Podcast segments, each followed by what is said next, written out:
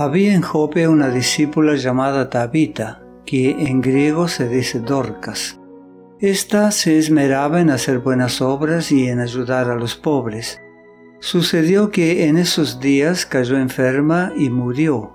Pusieron el cadáver después de lavarlo en un cuarto de la planta alta, y como Lida estaba cerca de Jope, los discípulos, al enterarse de que Pedro se encontraba en Lida, enviaron a dos hombres a rogarle, Por favor, venga usted a Jope enseguida sin demora, Pedro se fue con ellos y cuando llegó los llevaron al cuarto de arriba.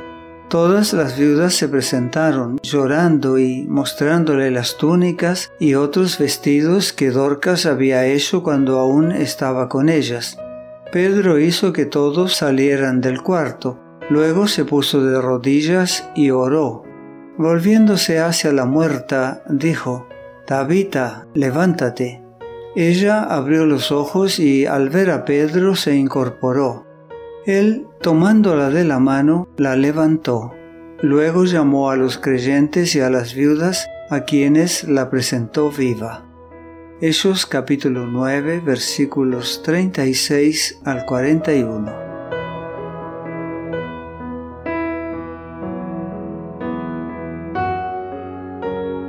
El relato de Lucas había dejado a Pedro y Juan predicando el Evangelio en las aldeas samaritanas al regresar a Jerusalén. Hechos capítulo 8 versículo 25. Allí en Jerusalén, Pedro recibió la visita de Saulo durante 15 días. Gálatas capítulo 1 versículo 18. Sin embargo, los apóstoles no se enclaustraron en Jerusalén, sino que salieron y ministraron a grupos de creyentes recién establecidos. Aconteció que Pedro, que estaba recorriendo toda la región, fue también a visitar a los creyentes que vivían en Lida. Allí encontró a un paralítico llamado Eneas, que llevaba ocho años en cama. Eneas, dijo Pedro, Jesucristo te sana, levántate y tiende tu cama y al instante se levantó. Hechos capítulo 9 versículos 33 y 34. Ver curado a uno que había sufrido durante ocho años una invalidez tal atrajo tanta atención como la curación del cojo en el templo. Todos los habitantes de Lida y Sarón vieron a Eneas caminando y se convirtieron al Señor. Versículo 35. A unos 15 kilómetros de Lida, en Jope, había una discípula llamada Tabita, que traducido quiere decir Dorcas. Tanto Tabita en arameo como Dorcas en griego significa gacela, y a lo largo de su vida ella vivió a la altura de su nombre, porque siempre estaba corriendo de una persona necesitada a otra las gacelas no solo son veloces, sino también delicadas y amigables, y así era Tabita.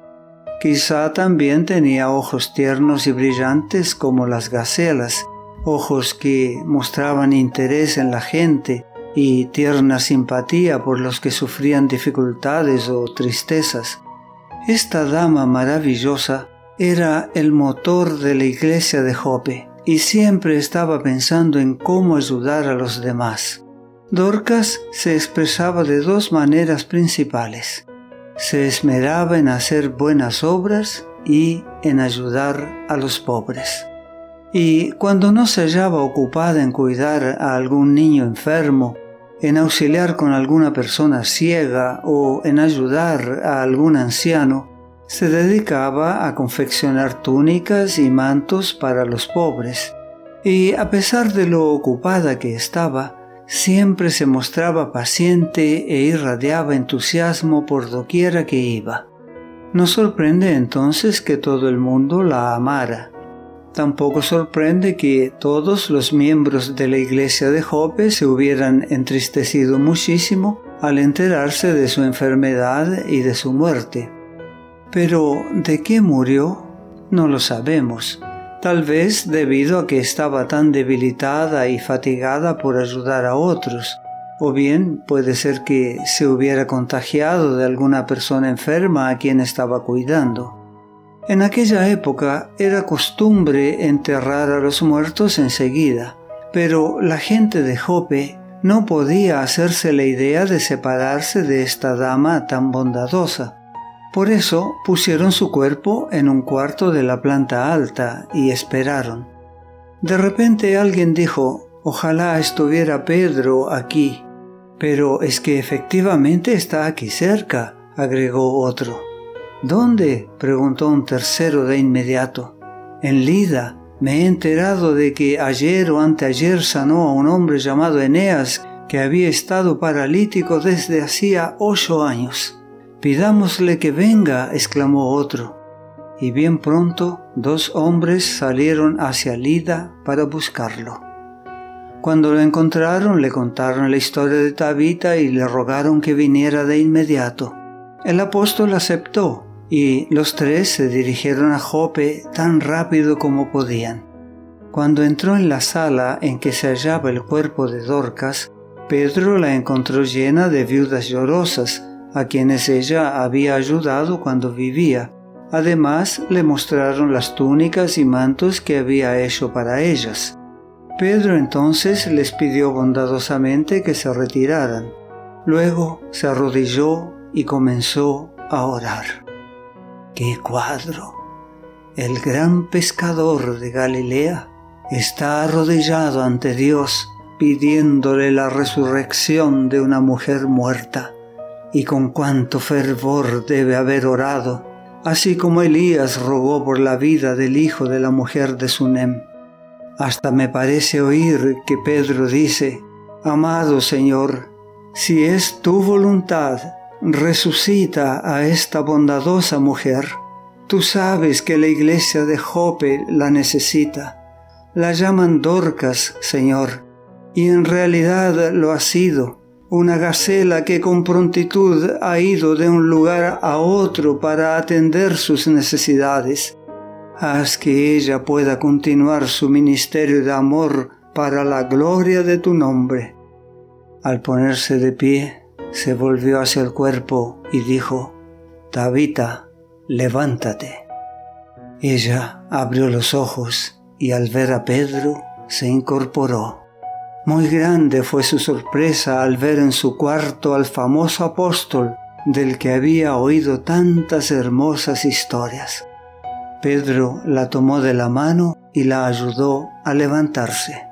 Luego llamó a los creyentes y a las viudas a quienes la presentó viva. La alegría de ellos no tuvo límites. La tan querida benefactora estaba otra vez viva entre ellos. Esto fue notorio en toda Jope, y muchos creyeron en el Señor. Versículo 42.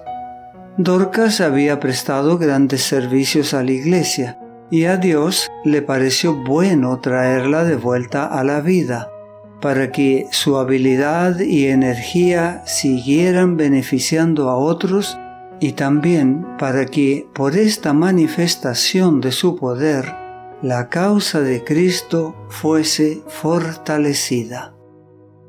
No te pierdas nuestro próximo mensaje. La gracia de Dios sea contigo.